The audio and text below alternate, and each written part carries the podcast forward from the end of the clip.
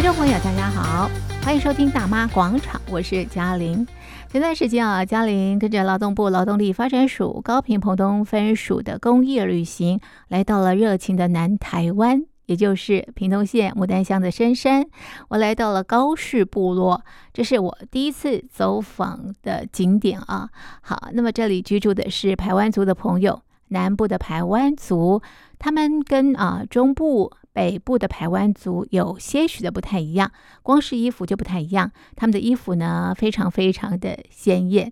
好，那么我们在这边待了一天啊，那我们走访了牡丹神社纪念公园。那么另外呢，呃，也到这边啊进行啊拔香菇的体验。这里的香菇叫做太阳香菇，为什么叫做太阳香菇？为什么这边会种香菇？待会告诉大家。还有呢，我们也进行了传统婚礼的体验。那么在进行这个体验之前呢，要先做这勇士便当，还有捣麻糬啊。好，那么当然来到了这个部落，一定要品尝他们的这个风味餐等等。所以今天啊，在节目当中要把这些流程介绍给所有的好朋友。好的，我们现在呢就一块走进屏东县牡丹乡的高氏部落。古斯的，其实听老人家说，古斯古斯呃东部的人娶我们的，为什么？因为他说高氏的人很很很厉害，哎，很很勇健，而且很勤劳，就是一大早起来的时候就，太阳还没出来的时候就已经梳妆打扮，然后就已经去田里面，比太阳起得还要早这样。然后工作完了之后呢，就是太阳已经。下山了也才回家这样子，所以他们就说我们高士的人很很厉害，所以就不是这样子。就是、我们对高士部落的第一个印象呢，就是他们非常非常的勤奋。今天的导览老师是李玉华，那么他先从高氏部落周边的植物介绍，因为这些植物都跟他们日常生活息息相关。我们看到蝴蝶飞舞，哎，那这个是呢高士佛泽兰哈，其实它是主要我们的。一个产业之一啦，就是茶包哈。那这个呢，这个叫做大头茶，为什么要特别介绍它呢？哎，它其实已经准备要开花了哈。那原住民的名字叫邦阿雅子，邦阿子的意思就是蜜蜂的意思哈。那邦阿雅的意思是说，因为冬天几乎花都不会开了嘛，但是唯独它还会开花，所以它是算是冬天蜜源的植物哈。那也是我们以前老人家的请财树，结婚送情书，对，嗯，结婚用的哈。那所以呢，他呃，一般老人家说啊，他们以前就是如果那个谈论婚事之后啊，男方就要取那个木材，然后要做成一个扇形，做完扇形之后呢，要绑好，绑好呢，再送去那个女方家。女方呢，再把那个树再丢出去，丢出去如果没有散的话，表示哎，这一家的男主人是他们一家人都是很，就是很团结的，那他们才会放心的把女儿嫁给那个男生哈。那这个呢是蜂箱哈，蜂箱为什么要特别介绍？它也是我们的产业之一哈，它是以前我们种老人家最早期用端木香菇，其实现在还是有啦，就是。种种植大概二十年之后，就他们会把它砍掉，然后拿来种香菇哈。那因为砍了树之后，你还是要种树啊，所以我们是不不止砍，然后还要种这样子，这样子才能够永续。这是三芙蓉哈，山芙蓉一般呢、它开花的时候，如果它是初开花的话，它是白色的哦。那你现在看到现在已经还是早上嘛，它有一点粉红了哈。其实它是已经是二次开花了哈，所以它一天呢，它可以变化三种颜色哦，就是白色，然后到太阳更大一点就有一点带粉红哈，到晚一点的时候，大概正中午太阳再大一点，或者是到下午的时候，它会更红，所以它一天会变化三种颜色。山芙蓉呢，它。一年会开两次花哈，一次是春天的时候，一次是秋天的时候哈。那老人家说，当它还是含苞待放的时候，老人家就会去去河里面抓毛线哈。我们就这样一边走一边认识高士部落的植物，一下子呢就来到了历史古道。往上看呢，会看到白色鸟居。那么如果说你啊这个历史古道还有这个鸟居神社都要走的话呢，需要三个小时的时间。古道呢是其实是以前我们五夫回家的路。对，因为以前第六次迁徙的这个是旧部落嘛，那下面是下面的村庄，以前是水田，所以五夫他们以前呃就是一大早的时候，他们要下去种田耕作，然后再从上面就是收成的时候要从下面把谷带上来，这样对送上来，所以叫做回家的路。那它另外一个原住民的名字叫撒炯炯，撒炯炯的意思就是说，当我扛着鼓上来的时候，我的鼻子都可以碰到膝盖，就表示说那个坡度是非常陡，而且你扛鼓也不可能只有三十斤啊，一定是一百斤，对，一定是很重的哈。所以他他扛扛上来的时候，表示说，哎，五夫他们是很很常见的哈。那我们呃，就是还没有疫情之。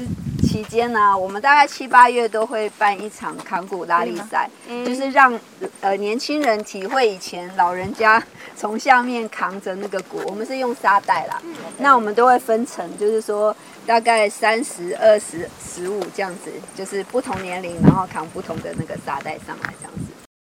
这个呢是神社嘛，神社前面都会有鸟居，对不对？对。鸟居的用意是什么？就是那个神通过的那个门，对，界一个界限哈，所以我们等一下要进去就是一个神圣的地方哈。那为什么是白色的呢？因为其实我们这边是没有呃，早期在一九三九年的时候，其实是呃那时候日治时期的时候，他们就是殖民我们嘛。那殖民几年？五十年嘛哈，所以我们也我也被他们管了五十年哈。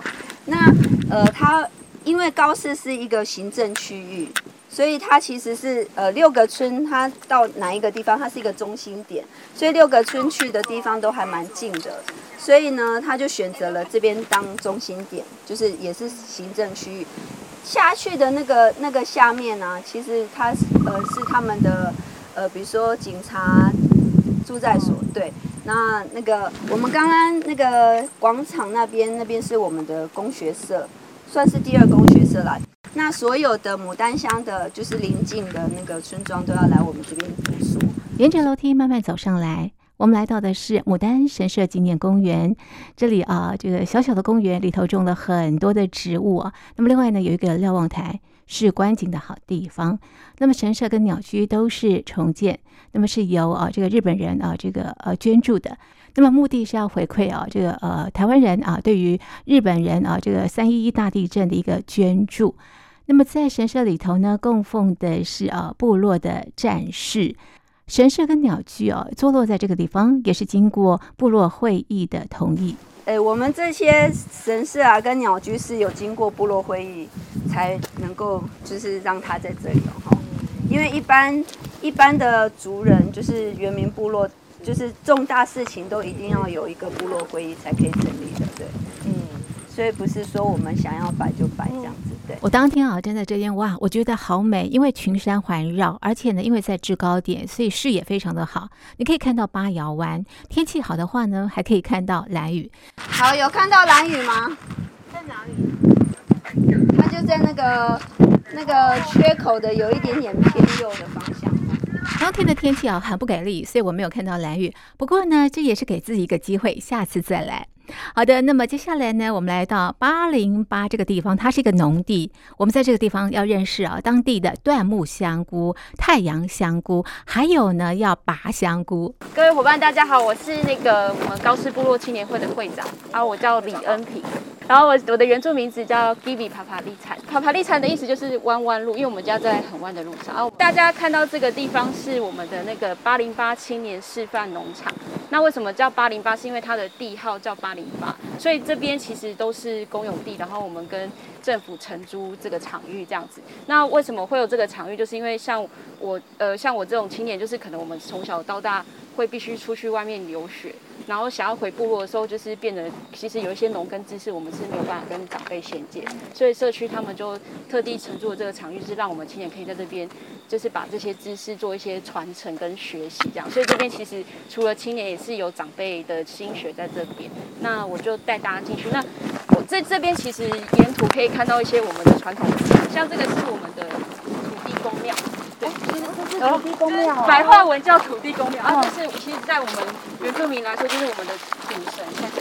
对，所以每我们在做这个场域之前，一定会，就是五步他们会把力气，然后就会先找一个这个场域最最好的地方，因为主灵他会坐在这里看我们在这边做的事情。对对对，对他他会在一棵树下，让他可以乘凉。所以主灵他们就在这边，就是关照我们这整个土地的进行。这样，所以我们基本上我们部落不管到哪里的话，一定第一就是在决定要在那边，呃，就是生根的话，第一个动作就是会做这个安土神的动作。然后呃，就是这这这边也其实旁边都会种一些我们椴木香菇，就是会用到树种，因为我们部落大概种植这个椴木香菇有六十年的历史。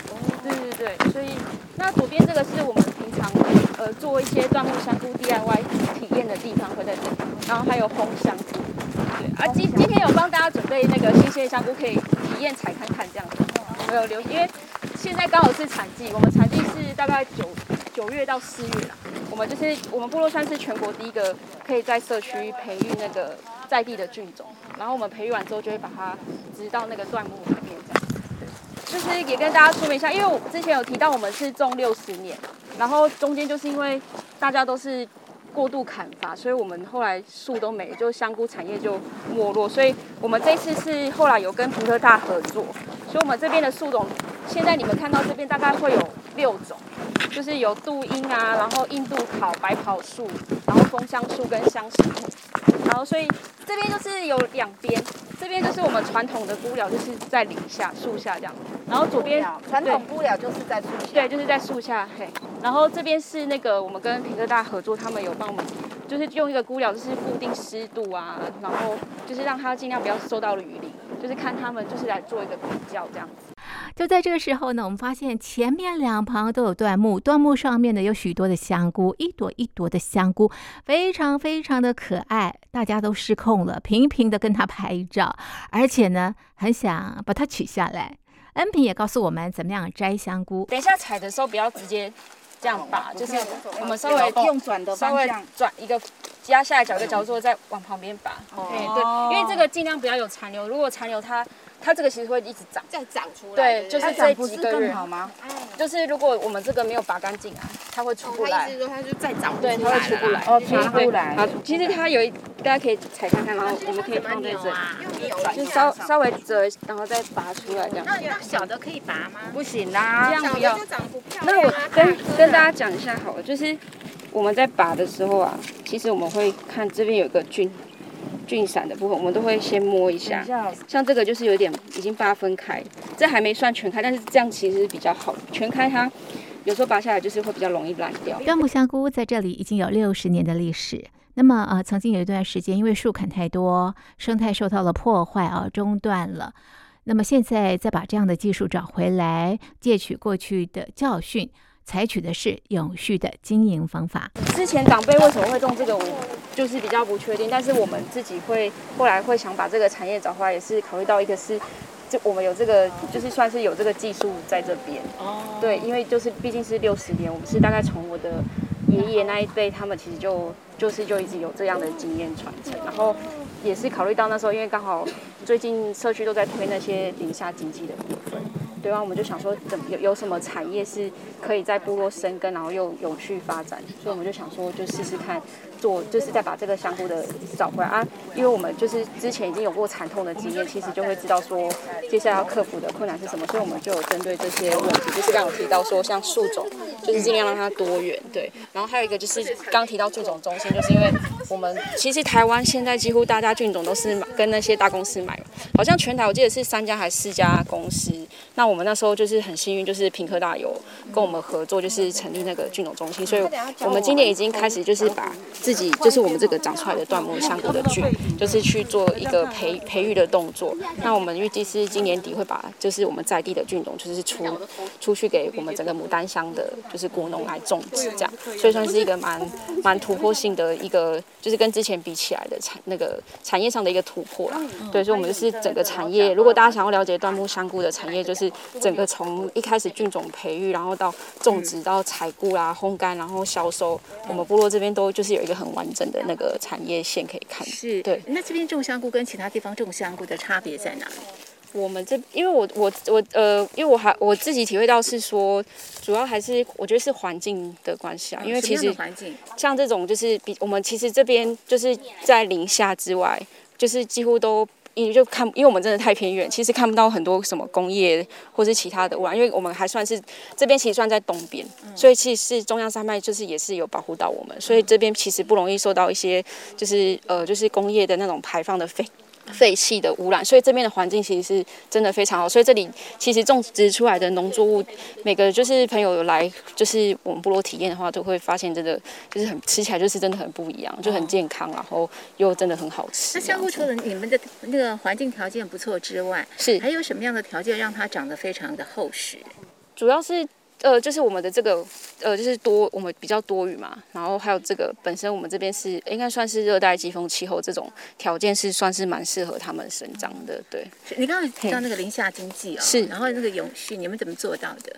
我们就是其实还是要感谢，就是我们有跟就是像公所这边，就是政府，然后跟呃就是屏科大这边有跟我们一起合作，因为就是像我还有还有林务局啊，因为我们像这个树种，其实你真的这样一砍，这些一棵树大概都要长长二三十年，所以我们其实中间也是会遇到说可能会有树种的缺乏。那我们现在就是跟林务局那边合作，因为他们就是有种植比较多的很多的林区的树，其实他们有时候呃在做一些整理的时候，可能那些树会不知道要怎么处理，我们就是刚好可以。有这个机会，他们就是把这些树种借我们来做一些试验，这样子，然后也补足我们这边树种的不足，就不会又造成过度的砍伐，这样子。哦、是，就是把那个树木的那个树干多了一些那个利用，是不是？对对对，然后就是像我们有一些比较特别可以长香菇的树种，我们也是会跟他们申请，他们就会给我们一些树苗，所以我们这边其实种了很多，就是树都是专门来就是种植端木香菇用的树种，又、哦、可以减碳。对对对，然后也也在石农教育也是跟。小朋友在解说的时候，也是一个很棒的场域啊，就他们就会看得到有哪些树这样子。嗯、哪一个树种它种出来的香菇特别多、特别好？我们这边好像比较不错的，应该是板栗跟杜英，好像算是之前长辈他们说还不错。然后像白袍树算是一个比较特别的树种，因为它其实之前是专门用来种那个木耳的。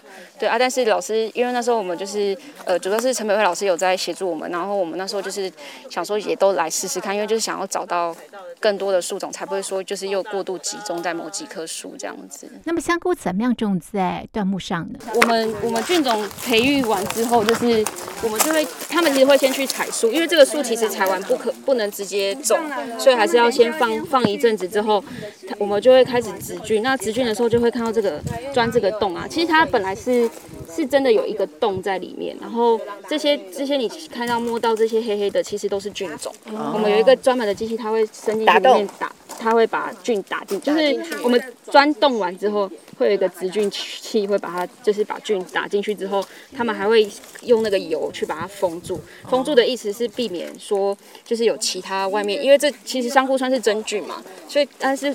我们的环境之中本来就会有很多不同的菌，那就是为了避免干扰，我们会把它先封住。那它就是之后每天我们都要就是去给它大量的水，所以刚才会说我们的环境其实算是蛮适合种植香菇，也是这样，就是因为它需要一点潮湿的环境。然后之后它就会大概是的，我们这一次大概是九月，哎十月开始发菇了，就开始有产量出来，所以大家现在就是刚好就看到就是我们在产菇的季节。采完了这个香菇，你们会怎么样处理？这个就是像这种新鲜香菇可以直接采卖啊，但是因为就是它可以放的时间可能不一定会那么就是那么长，或者是我们要就是有些朋友他想要使用的话，其实我们要就是送到比较远的地方是不方便，所以有时候保存只是呃，像我们会想说用用烘干，或者是其实我们这边在推的是那个太阳香菇，就是最传统是太阳晒干，那这两个的差别就是。呃，说是太阳晒的话，它的那个维生素 D 跟其他的营养价值会比较高很多。对，用烘干它其实呃就是营养价值会稍微流失一些啊。对，但是太阳香菇的成本真的非常的高，所以它量也很少。所以它叫太阳香菇。你们有两种方式，一种是太阳晒，一种是烘干。烘干对对。哦。啊，太阳香菇那个真的是每年出来几乎都一定是嘛秒杀，因为真的量很稀。那个大概要晒多久？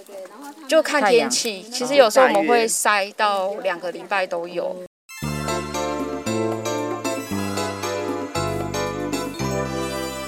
欢迎回到大妈广场，我是嘉玲。好的，继续我们的游程。我们今天来到的是屏东县牡丹乡的高氏部落。我们现在要走进部落，我们要进行啊传统婚礼的体验。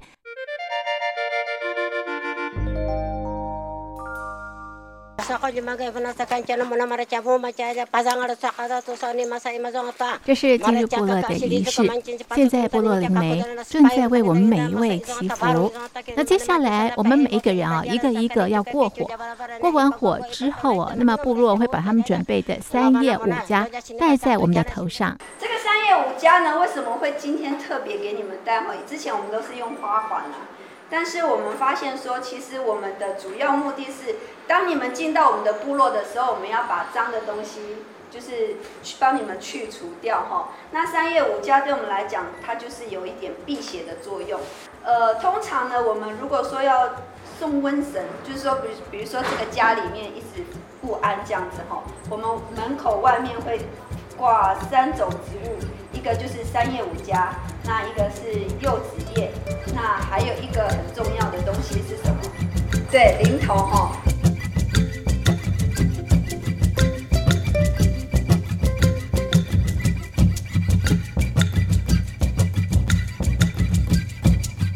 就放薄薄的，然后放肉，然后再再铺一层。在部落的第一个活动呢，就是做一个勇士便当。做法呢，就是在月桃叶上面摆上米，摆上肉啊，猪肉都是生的哦。然后呢，包起来，听起来很容易哦，但是我觉得做起来挺难的，因为那个月桃叶都会破。好，那灵媒也告诉我们，为什么叫做勇士便当，跟打猎有关。这个是我们的勇士便当，因为老人家以前去打猎的时候，他们喜欢那个勇士便当。可是呢，这个叶子你采下去的时候，用那个热水给它烫一下。开始开来以后，你就给它烫，就爆冷水，然后就给它处理好。啊，这个根是它的根呢。以前老人家没有绑那个外面的绳子，我们都是用这个。这个是叶鞘。嗯。叶鞘哎，叶鞘。对。所以这个老人家没有以前在买什么东西啊，那个料理吼，老人家以前没有放那个葱了，只有放盐巴跟那个肉这样子而已啦，很简单。因为那个年代的时候很辛苦嘛，老人家那里走那里拿那个虫，也没有那个撒奶油，也没有什么东西，就靠盐巴。那个肉就一切就放盐巴，给他现在给他啊，这个没哈是长的。如果是有时便当就是长的，如果是麻糬的时候就是圆的，不一样。所以这个长长米跟那个圆圆糯米，嗯。所以这个哈，我今天就跟你们讲怎么做呢？也可以两个，但是不要那么浪费叶子。月桃，月桃，对，月桃。对对对，这个是月翘，对，但是也是它的叶鞘。勇士便当做完之后呢，那么接下来呢，我们要来捣麻糬了。煮熟的糯米放到木臼之后呢，那么接下来啊，这个两两一组，要非常用力的捣麻糬。要有声音，要有声音，要有声音。捣麻糬是辛苦的，但是呢，过程非常的欢乐。在灵媒的带领之下呢，大家一边倒马吉一边唱歌。嘿，往前起来，嘿，相亲相爱，嘿，因为我们都是一家人，嘿，现在还是一家人。捣到这个麻糬变黏糊糊之后，才算完成。那么接着呢，就把这个黏糊糊的麻糬放到桌上，桌上有花生粉啊，然后呢，切成一小块一小块一小块，然后呢，每一小块压扁，里头可以啊加上这个花生粉，然后呢，再把它捏起来，就完成了。刚做好的麻糬热乎乎、Q Q 的，真的非常的好吃。我就这么一口接着一口，一下子吃了三个。我看别人好像也吃了蛮多个的。那这个摩阿吉啊，待会在传统婚礼的时候也会用到，因为它是啊提亲的时候的聘礼之一。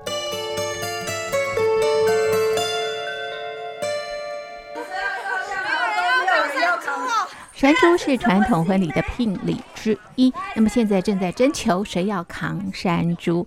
在进行传统婚礼体验之前呢，那么先要找到人来饰演不同的角色，有哪些角色呢？像是新郎、新娘、双方父母、媒人等等，还有扛聘礼的人哦。所以，哎，不啷当大概也有十来个吧啊、那么找到人之后，接下来大家就开始换装了。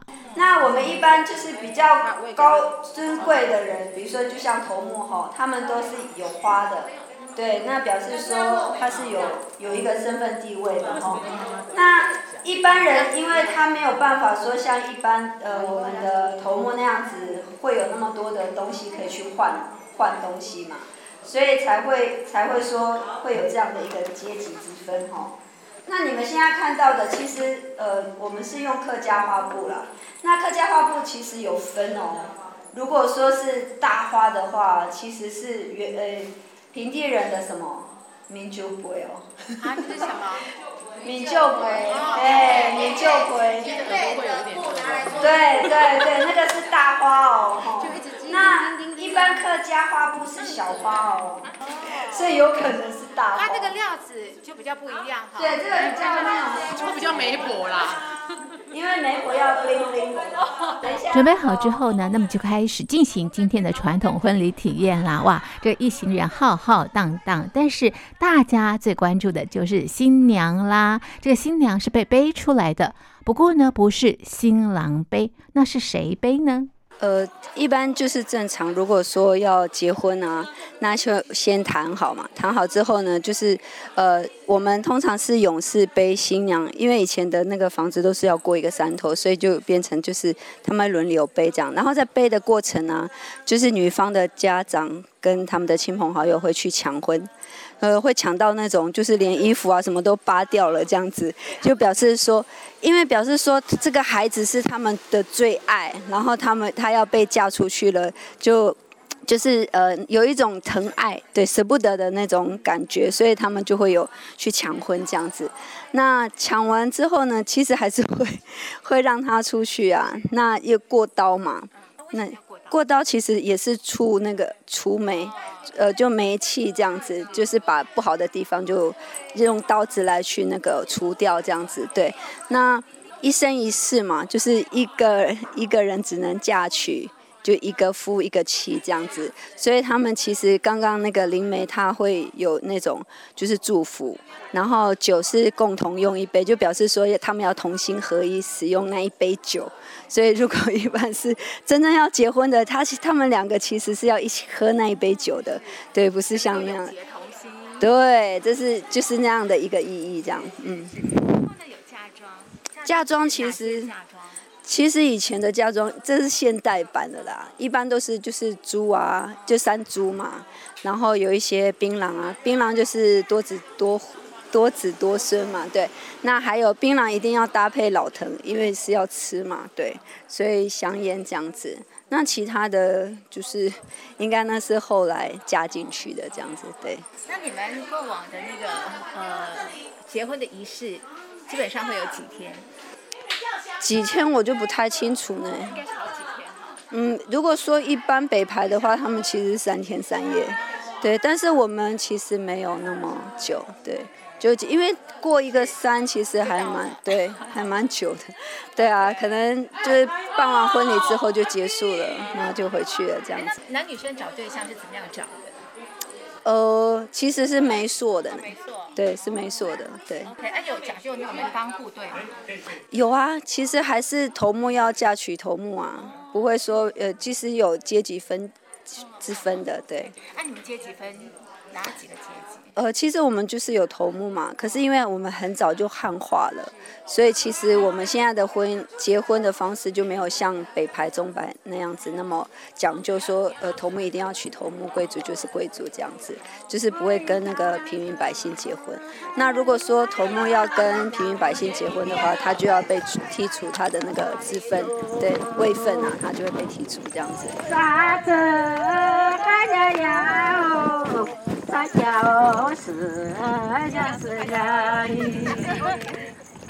哎呀，那做家啥哩都啊，能一大人啥家有嘛的。当把新娘送到新郎家的时候呢，那么部落的灵媒会先为他们进行一段祈福的仪式，接着新娘跟新郎要喝交杯酒，然后呢，在场的这个双方的父母还有这个宾客也要喝这个小米酒哦。那这小米酒我觉得还蛮好喝的哦。好，那么呃结束之后呢，大家就开始唱歌跳舞，给予啊这对新人满满的祝福。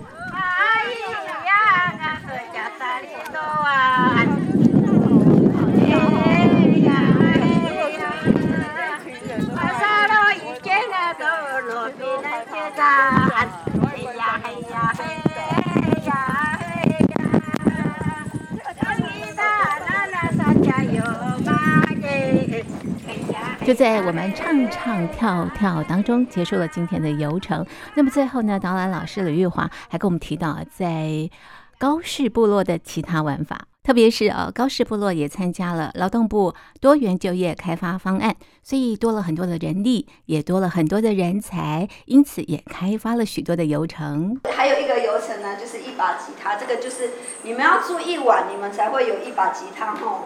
为什么？因为我们晚上。要感受到那个还可以生活啊，然后又坐在那边喝茶聊天，然后喝个小米酒也可以哦。当那个酒来的时候，就可以唱歌啦。还有，对，就可以可以玩了。好，那最后一项呢是精工体验。精工体验就是呃，我们会做一个项链哈，就是太阳之子的项链。那因为我们有蜂场，就是我们有养蜂，这个是一个林下经济的哈，所以我们会有体验蜂蜡的护唇膏。那我们最近又有研发新的，就是呃，因为快要冬天了嘛，我们会需希望家里面暖暖的，对不对？会有的人会点上那个火，呃，就是蜡烛哦，对。所以虽然我们没有像那个外国人那么冷啊。其实北部点蜡烛也是蛮温暖的呢。这个就是野炊体验，通常都是我们去采，自己去采菜，然后就在一个农场那边哈，自己自己煮饭啊。其实我们的我们想要做的是你们采菜，你们自己煮。可是我们怕你们采到最后哈还不会煮的时候，我们全部都要饿肚子。所以我们还是会有加一点点那个风味餐在里面，这样子。就是包括你们采的菜跟呃里面一点点我们自己另外做的风味餐这样子吼。那如果有香菇的话，呃我们也会顺便采香菇这样。那通常呢，我们都是用火烧的哦，就是所以你们要劈柴，对，劈柴，然后还要撒网，自己撒网捕鱼哦，吼。好，那石板屋是我们新的新的开发点哈，因为我们的我们的石板是这样子的，就是。前面是矮的，这边是前面哈，它是这个样子的，然后所以后面是高起来的，所以高到大概前面大概一百一，然后到后面的时候会延伸到两百这样子，所以我们还蛮高的哦。那我说也也是新呃另外新开的哈，有的有的那个什么报道啊，说它有两三两三千年哈，但是一般其实这一棵是加冬树啦，加冬树不可能活那么久啦，所以还蛮有趣的这个报道哈。